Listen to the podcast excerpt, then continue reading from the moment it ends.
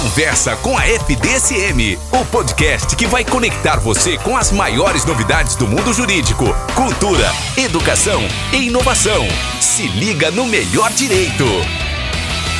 Olá, minha gente, olá os nossos ouvintes, iniciando aí mais um podcast Conversa com a FDSM, tá? A gente está inaugurando aí uma nova etapa, né? O professor Conte, que sempre esteve à frente, vai continuar com a gente aqui, mas um pouco mais espaçadamente, dado a outros compromissos. Estamos aqui, eu, professor Edson, né? A gente está aí com essa, eu não diria nem missão, com a alegria de de continuar com esse trabalho, né? Fique atento, procure nas redes sociais, nas mídias sociais, ative o sininho, acompanhe aí o nosso podcast. É uma alegria estar falando com vocês e antes de apresentar o nosso convidado, que como sempre é top, vai nos ajudar a esclarecer muitas coisas, eu gostaria de pedir que o professor Edson desse aí as boas-vindas a todo mundo a essa nossa nova etapa aqui no Conversa com a FDSM. Bom, prazer estar falando com todos vocês aí de casa, do carro, é, das ruas, né? Já que o podcast é um meio móvel de aquisição de conhecimento e de transmissão de informações, né?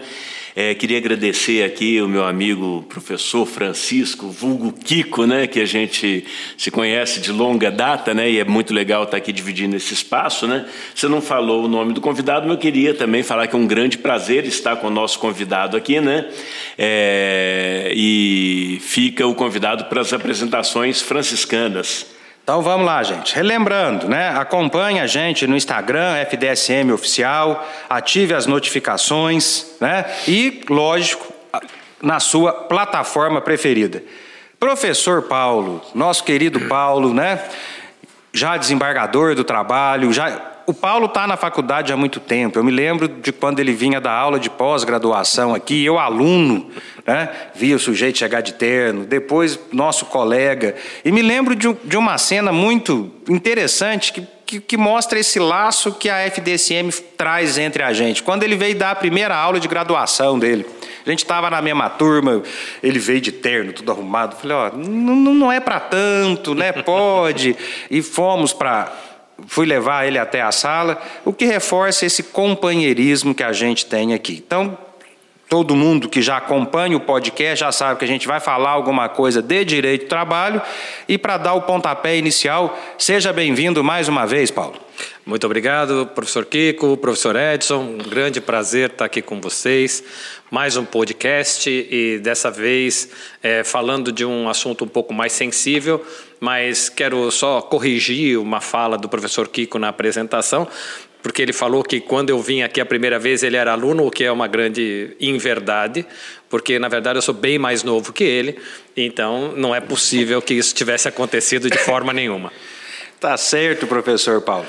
Professor Edson, do que, é que nós vamos falar hoje? Pois é, é semana passada ou retrasada, é, eu estava na porta da sala dos professores e o Paulo chegou para mim e falou: Edson, estamos precisando fazer um evento aqui na faculdade. Estamos precisando fazer um evento bacana, um negócio maior, é, talvez no salão do júri e tal. Vamos fazer um evento sobre é, assédio sexual. A gente falaria do assédio sexual no trabalho, a gente falaria do assédio sexual na esfera penal. E eu falei: Ô Paulo, boa. Agora, antes desse evento, vai haver, Paulo? Vai haver, com com certeza. Ano haverá. que vem, né? Comecinho haverá. do ano vai bombar aí. E eu falei antes desse evento seria legal talvez gravar um podcast. Topa? E o Paulo na hora falou: "Vamos ver, tô com a agenda muito apertada". Mentira, a gente nunca ouve isso aqui, né? Vamos, Paulo, vamos só fechar. Tamo aqui. Então vamos lá. Vou fazer uma pedindo permissão ao Paulo fazer só uma pequena introdução. Relação de trabalho, ela sempre foi uma relação complicada. De um lado você tem o empregador que gera o emprego, do outro você tem o empregado. O empregador precisa do empregado e o empregado precisa do emprego. Isso a gente sabe, não é um contrato, é um contrato complicado, não é caridade, mas é um contrato que tem, por uma série de motivos, talvez o contrato, eu não gosto da palavra polêmica, mas talvez o contrato mais complicado que nós temos na sua execução, dado aquilo que envolve. Assédio nós temos de muitas formas. E lógico que nós temos o assédio sexual. Então, não vou iniciar fazendo perguntas, não, Paulo. Você vai falar um pouco sobre isso, mas um aspecto que eu queria que você abordasse, que quando a gente fala em assédio sexual, tendo em vista a nossa sociedade ainda ser um tanto quanto machista, sempre se pensa no patrão homem assediando a empregada mulher. Eu gostaria que você desse uma pincelada no inverso também e trazendo aí a primeira explicação do que é que nós estamos falando. O que, é que nós estamos falando? Quando eu falo assédio sexual no trabalho, do que, é que eu estou falando? É, muito obrigado, professor Kiko. A, a, a introdução que, que você fez é perfeita. E é, nós temos um grande problema. É, o problema é do assédio sexual ocorrer no ambiente de trabalho. Isso é um problema concreto, porque efetivamente é, é um ambiente onde existe mais suscetibilidade em virtude da, do desnível existente entre empregado e empregador. O fato é que é, no ambiente de trabalho existe é, condição propícia para a ocorrência de diversos tipos de assédio, inclusive o sexual. Antes disso, eu quero só lembrar um detalhe. É, essa é um, na verdade, é uma temática nova no direito é, e também no direito do trabalho. Apesar de termos é, uma uh, tipificação no direito penal, no Código Penal, o artigo 216-A fala de assédio sexual, mas o artigo 216-A fala de um tipo específico de assédio, é, do empregador se utilizando de sua condição de superior hierárquico, obter vantagem sexual. Então, é um, o chamado assédio sexual descendente, em que o superior hierárquico assedia o subordinado. Essa é uma das modalidades de assédio sexual. Mas isso, pra, isso configura o tipo penal. Só que, independente do tipo penal, no direito do trabalho podem acontecer outras situações que também caracterizam o assédio sexual. E é, para a gente entender essa questão melhor, eu preciso fazer uma contextualização. O que, que é o assédio sexual? Então, na Europa, nos Estados Unidos, é, as relações são mais distantes então, sendo as relações mais distantes, é muito fácil perceber quando a linha é ultrapassada. Então, quando eu deixo de ser é, conveniente, amigo, quando ultrapassa a amizade ou até o interesse num relacionamento e ultrapassa para um assédio sexual. Lá é fácil se estabelecer essa, esse ultrapassar de linha. É, vamos deixar ainda mais claro. É quando ultrapassa aquela linha, já que nós estamos falando do assédio sexual, quando ultrapassa aquela linha da, da sedução, da tentativa de sedução. É, é, é, inclusive Qual? ela, inclusive a tentativa de um namoro, de um relacionamento. E uh, para a linha de baixo do Equador, e o Brasil está nessa, nessa situação, países é, tropicais, países mais quentes, é, outra forma de vestir, outra forma de agir. Eh, nós temos uma dificuldade em separar, é, pelo menos inicialmente, aquilo que é uma tentativa de aproximação do que é daquilo que é um assédio. Porque aqui no Brasil você conhece a pessoa, já dá um beijo no rosto, já sai abraçado, amigos saem abraçados da sala de aula sem nenhum problema. Mas isso não existe na Europa. Isso não existe nos Estados Unidos. As relações são mais distantes. Quando isso vem para um processo então, é, a, a, grande maioria das pessoas que se defendem de uma alegação de assédio sexual no trabalho dizem exatamente isso. Não, mas espera aí, eu estava tentando flertar, estava tentando me relacionar, estava tentando namorar. E é, eu sempre digo, é, quem é assediado sabe quando é assédio quando não é assédio. E aí a gente chega na questão do machismo. O machismo estrutural é muito forte no Brasil. É, o, o, o, a, a ocorrência muito maior, muito maior em virtude disso, é homem assediando mulher no trabalho. Homem assediando mulher no trabalho. É, a mulher tem um papel muito difícil na nossa sociedade. A mulher, é, eu estava conversando outro dia com a minha esposa sobre isso. E é, a mulher, ela começa o dia dela se preocupando com a roupa que ela vai usar. Porque se aquela roupa estiver muito curta, estiver muito decotada ou, estiver muito transparente, a mulher começa, começa o dia se preocupando com isso.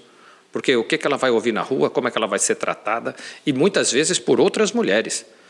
Então, é, é, é muito difícil ser mulher no Brasil em virtude de todo um conjunto de características que se ligam a essa condição, inclusive o trabalho.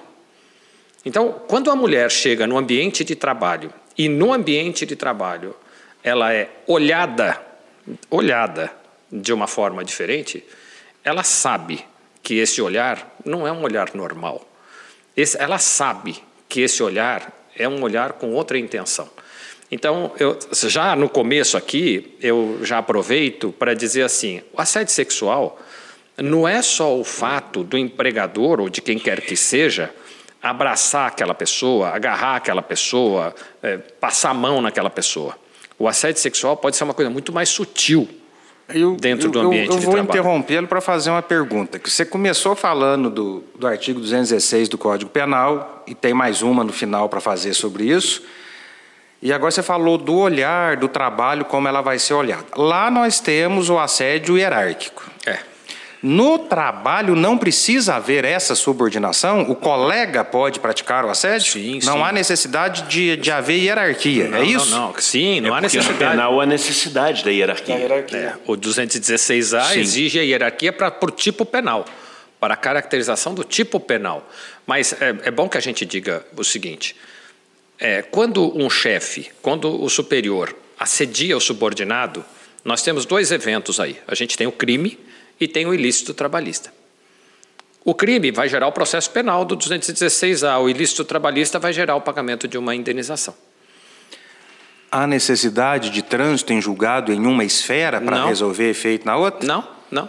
Diferentemente do que acontece entre a área civil e a criminal, o direito do trabalho não depende do julgamento do, do penal para esperar, para determinar o prosseguimento da ação no, eh, na Justiça do Trabalho. Então, eh, a ocorrência do assédio sexual no trabalho, quando o assédio é descendente, quando o superior hierárquico assedia sexualmente subordinado, gera duas ações, uma ação criminal e uma ação trabalhista, que pode gerar duas ações. Então, são eventos que se eh, eh, analisam em esferas diferentes. O assédio sexual eh, no direito penal, eu estou estudando isso, eu estou tentando estudar um pouco mais isso, professor Edson, porque eu fui monitor de direito penal na faculdade, direito material penal é uma coisa que escapa para mim. Mas o direito penal hoje, ele tem uma, a gente até conversou sobre isso, né, Edson? Ele dá um valor para a palavra da mulher nos crimes eh, de natureza sexual, é, que é muito interessante. Quer dizer, se a mulher falou que foi, que foi, por exemplo, agredida pelo marido, em princípio, ela foi. Então, existe uma presunção de veracidade da palavra da mulher em certos tipos de crime. Claro, essa veracidade, depois no processo penal, precisa ser comprovada ou demonstrada, pelo menos um indício de prova. Mas eu, eu acho muito interessante a transposição disso para o direito do trabalho. Porque quem, as- quem é assediado sexualmente no trabalho, e eu vou. é, professor Kiko, eu vou estabelecer aqui eh, uma, uma, uma divisão que é muito importante. As pessoas trabalham porque precisam. Ninguém trabalha porque gosta. Pode gostar também, mas trabalha porque precisa. Então depende economicamente daquele trabalho para prover o seu sustento e de sua família. Então, essa dependência econômica faz com que eh, o empregado seja um alvo fácil para assédio sexual. Uma presa fácil. Uma presa fácil. Quem é o perfil? Qual é o perfil do assediado sexual no Brasil? Mulher, mãe solteira, analfabeta. Por quê? Porque nessas três condições, cumulativamente, quando essa pessoa sai desse emprego, a dificuldade dela arrumar outro é muito grande. Então, quanto O senhor, menor. o senhor me permite uma interrupção? Claro. Né? E o senhor falou da saudade, eu estou vendo o senhor Ah, falar aqui, estou admirando. senhor, que- então você, você é estão eu. precisando de você na sala dos professores. Você falou do, que o homem precisa trabalhar, a pessoa precisa trabalhar. É, o homem não, a pessoa. a né? pessoa É. precisa trabalhar. E às vezes a gente consegue trabalhar com aquilo que gosta, e esse é o meu caso. Mas então eu só queria ler uma frase aqui, você continua. É o trabalho uma condição de existência do homem, independente de todas as formas de sociedade, eterna necessidade natural de mediação do metabolismo entre o homem e a natureza, e, portanto, uma necessidade da vida humana. É isso. Mas é exatamente isso. Quer dizer, a pessoa trabalha porque precisa. Então, ela se submete a certas condições que ela tem no, no ambiente de trabalho, porque ela depende daquilo. Kiko, já peguei processos, Edson, em que a mulher era assediada sexualmente e saía da empresa chorando, porque dependia do emprego, ia para casa. Chegava em casa, tinha que fingir que estava tudo bem, porque não podia falar para o marido. Porque se fala para o marido, Edson, o marido ia. Ela, ela falou isso para mim. O marido dela ia na empresa e ia matar o cara. Ia matar o empregador. E ela, os filhos dela iam ficar sem pai, e ela ia ficar sem marido, e ela ia ficar é, e, sem emprego. E esquece, ia matar ela ia perder o emprego. Exatamente. Ela ia ficar sem marido, sem, sem emprego. Não, mesmo que sem... não houvesse o desfecho sim, fatal. Você sim. não trabalha mais nesse lugar. Exatamente. O, é, o, quando se fala de assédio sexual, a gente já está falando de um crime nojento. Mas quando se fala de assédio sexual no trabalho, isso é ainda pior. É porque muitas vezes a vítima ela não tem, não tem alternativa ela não tem um, um, um, canal na empresa em que ela possa uh, se, se, socorrer para ela denunciar. É, muitas vezes quem assedia é o próprio dono. É, ela tem um os problema. Os canais são de quem assedia. É claro, os canais são de quem assedia. Ela, ela, não pode chegar em casa e falar uma coisa dessas e ela não tem alternativa de largar esse emprego e procurar outro. E é exatamente por isso que ela é uma presa, usando a palavra que você usou, Edson, fácil. Fácil porque ela tem uma dependência econômica nesse emprego. Então, o assédio sexual no trabalho é ainda pior do que o assédio sexual na sociedade, porque quem assedia sabe que o assediado, muitas vezes, hum, depende daquele emprego. Mas respondendo àquela questão que você fez anteriormente, professor Kiko, o assédio sexual no trabalho pode ser de um colega de trabalho para outro. Pode ser de um subordinado para um superior hierárquico. É, na verdade, isso depende de muitas circunstâncias. Peguei um processo de uma empresa grande é, uma vez em que a médica, no setor médico, tinha uma médica, e a médica assediava sexualmente uma empregada da empresa que tinha que fazer fisioterapia. Então, ela tinha uma frequência ao posto médico da empresa e era assediada pela médica. Então, a, a, empresa tem responsabilidade sobre isso? Claro que tem. Quem tem que zelar pelo meio ambiente de trabalho é o empregador. Então, num primeiro momento, a responsabilidade então, ainda assim é do empregador. Gente clarificar para quem está nos ouvindo. Essa médica ela não era empregada da empresa. Era, ela era empregada da, da empresa. empresa. Sim, ah, tá. empregada da empresa. Só exercia a função médica cuidar dos outros Sim, empregados. A empresa, uma empresa grande, enorme. Mas não havia subordinação entre ela e quem ia ao posto médico. Não, não. Ela era uma empregada como a outra. Exerciam cargos diferentes, mas empregado como outra. É como se aqui na FDSM a gente tivesse um posto médico, que tivesse um médico, um enfermeiro, e você precisasse ir lá com frequência fazer essa, essa consulta ou essa, esse tratamento. Era um tratamento de fisioterapia. Então, é, é, lá no começo, você fez a pergunta, e eu respondo agora. O assédio sexual pode acontecer de homem para mulher, de homem para homem, de mulher para mulher, de mulher para homem. Ou ainda outros gêneros, é multigênero, né? Na verdade, é, o assédio sexual ocorre é, indistintamente é, dentro do ambiente ah, de trabalho a minha alma penalista aqui tá, tá coçando. Está é? coçando, Edson. Está coçando. A alma porque, assim, penalista assim, dele, Edson. O, o, o, que que acontece, né? É a, a questão dos tipos. No assédio sexual, né? pode parecer pergunta óbvia, mas a ideia é sempre se obter uma vantagem sexual em virtude do ambiente de trabalho? Ou no direito do trabalho isso não é tão específico assim? Não é tão específico assim e também não importa. Mas eh, no tipo penal, se utilizando da condição de superior hierárquico, não necessariamente dentro da empresa. Pode ser fora da empresa. Ó, vamos fazer uma festa de final de ano. Então vamos para um bar. Então a gente está no bar. E se eu, eu como chefe, ultrapasso os limites e te assedio sexualmente, isso é assédio sexual também. Nenhum problema. Fica mais complicado quando ocorre fora da empresa e é entre colegas de trabalho. Mas que se... frequentam o mesmo lugar, é, que estão no mesmo, é, na mesma é, situação. Mas é, é, interessante, Edson, porque é, é, tudo passa por aquele, tá por aquele início que eu falei assim, o que, que é o assédio? Isso que você colocou. A gente se reúne com frequência, Sim. na casa do Edson, né? né? E é um, são reuniões boas. Se numa dessas situações acontecer, vai ser considerado assédio sexual no trabalho? É, se, se acontecer entre dois colegas de trabalho? Sim. Mas fora, somos Fora- colegas de trabalho, fora um do horário, fora do ambiente, Fora do ambiente de trabalho. Sim. É, não sei, acho que talvez. Pois é, essa, essa questão do, do Kiko é é uma questão que já tá me, me- já tem uns cinco minutos que está me comichando. Estou esperando a hora de, de colocar. E antes que, que a conversa ganhe um corpo um pouco mais diferenciado. É, vamos lá. Tirando, abolindo a questão de gênero, né? Tanto faz. Qualquer um com qualquer um. Sim.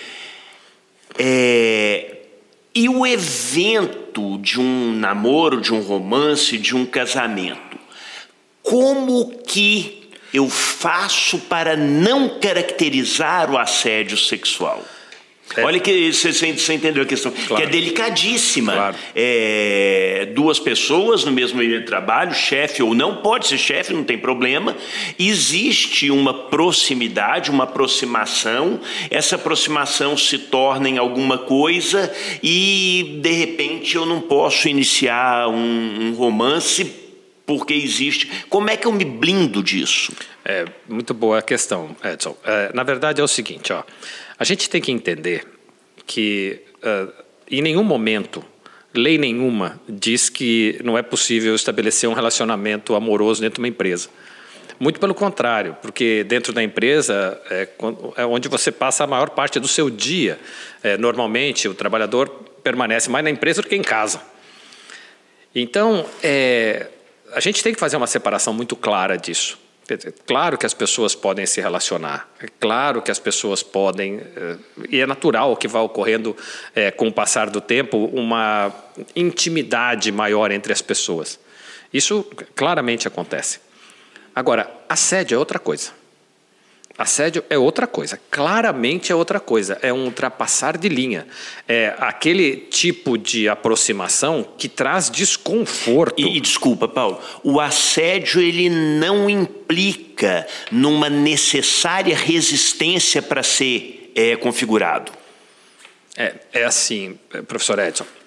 Que é a questão da vulnerabilidade, né? É, é, a resistência ela vai acontecer, é, especialmente quando, é, vejam, o, o- que pode caracterizar o assédio, como eu estava dizendo lá atrás, não é só eu, eu agarrar, eu passar a mão, eu tocar, mas o simples tipo de tratamento que aquela pessoa recebe.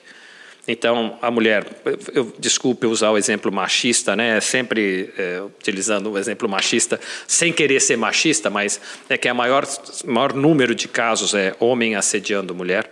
Então, a forma que aquela mulher é olhada, é o elogio que todo dia fala assim: ah, essa saia tá bonita, esse teu cabelo tá bonito, passa a mão no cabelo. Isso já pode considerar, ser considerado assédio. Então, é muito importante a gente ouvir, e aí eu volto para o direito penal, Edson, dar valor à palavra do assediado, seja ele homem ou mulher, porque ele sente, ele sente que é diferente.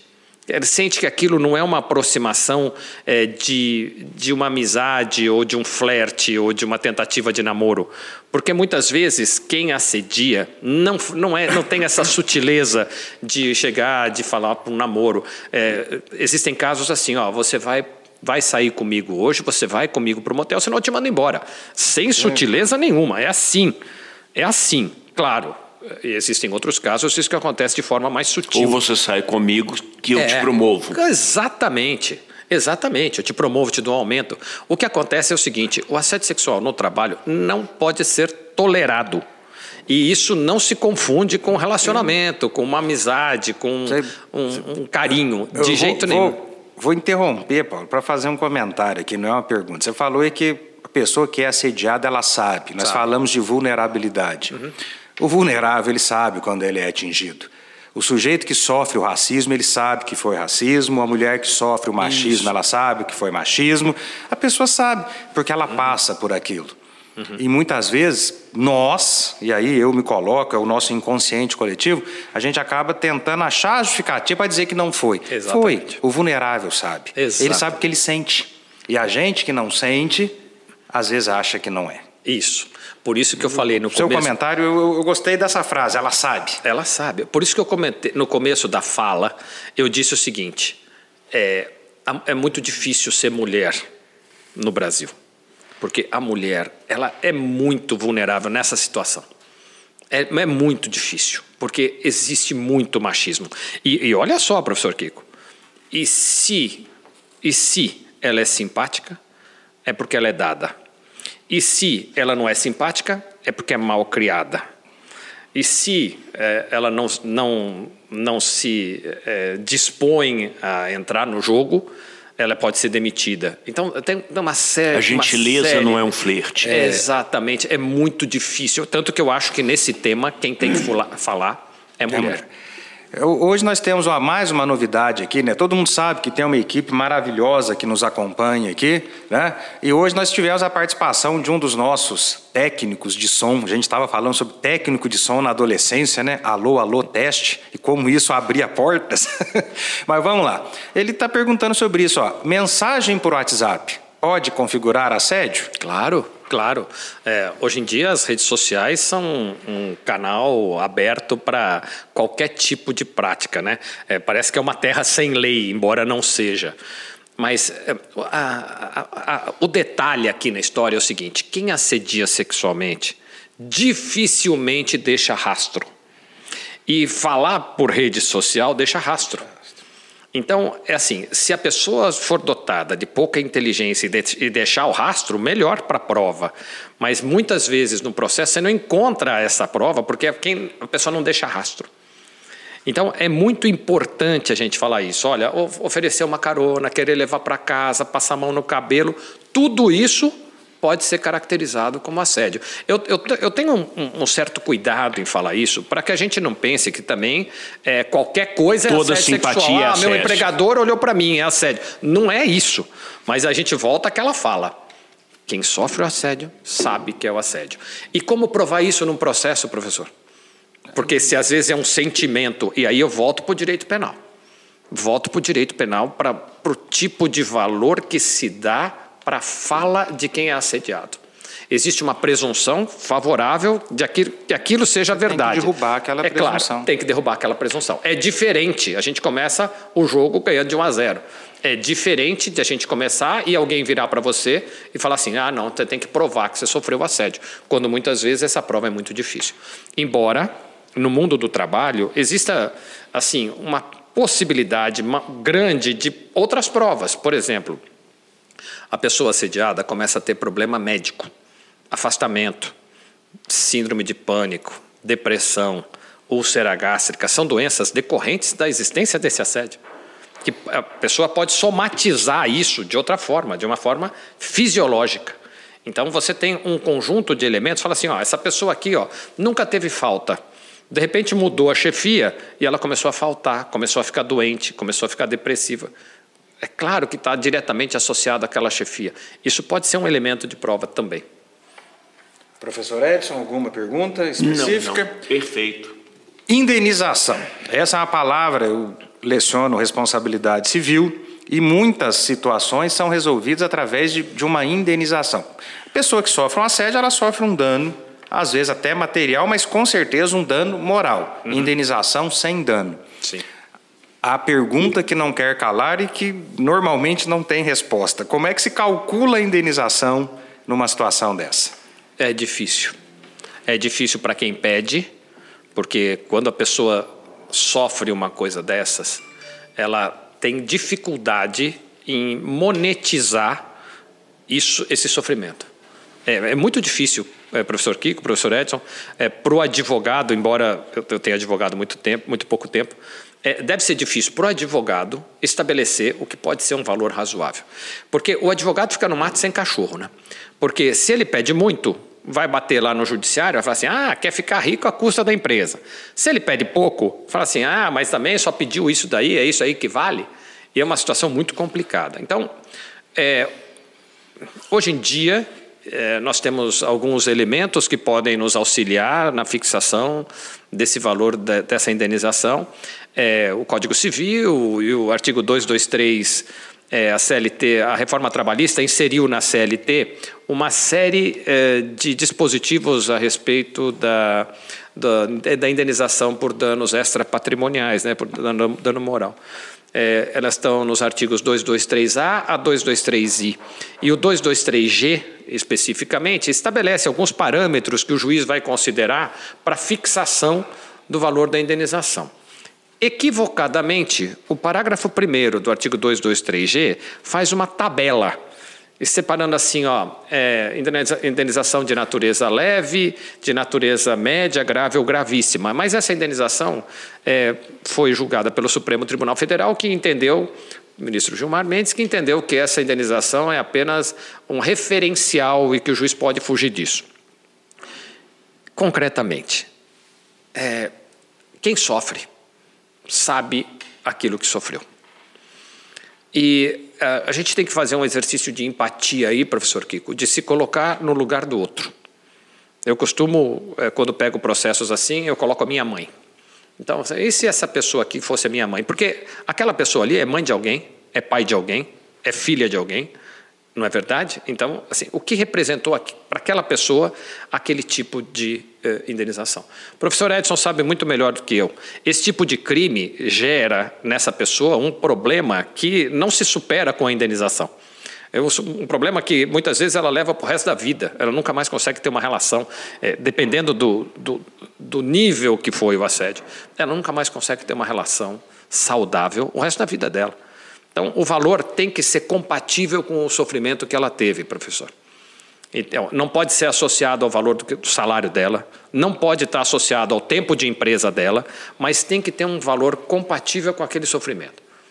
Eu faço assim, eu, eu faço é, uma defesa concreta é, de que cada caso é um caso e de que cada pessoa é diferente da outra. Então, uma pessoa crente, é, religiosa, católica, é, que vive na igreja e que é assediada, é, pode pedir uma indenização talvez maior do que uma outra pessoa é, que não viva assim tão religiosamente e que tenha uma vida mais desregrada. Mas a indenização é devida para as duas.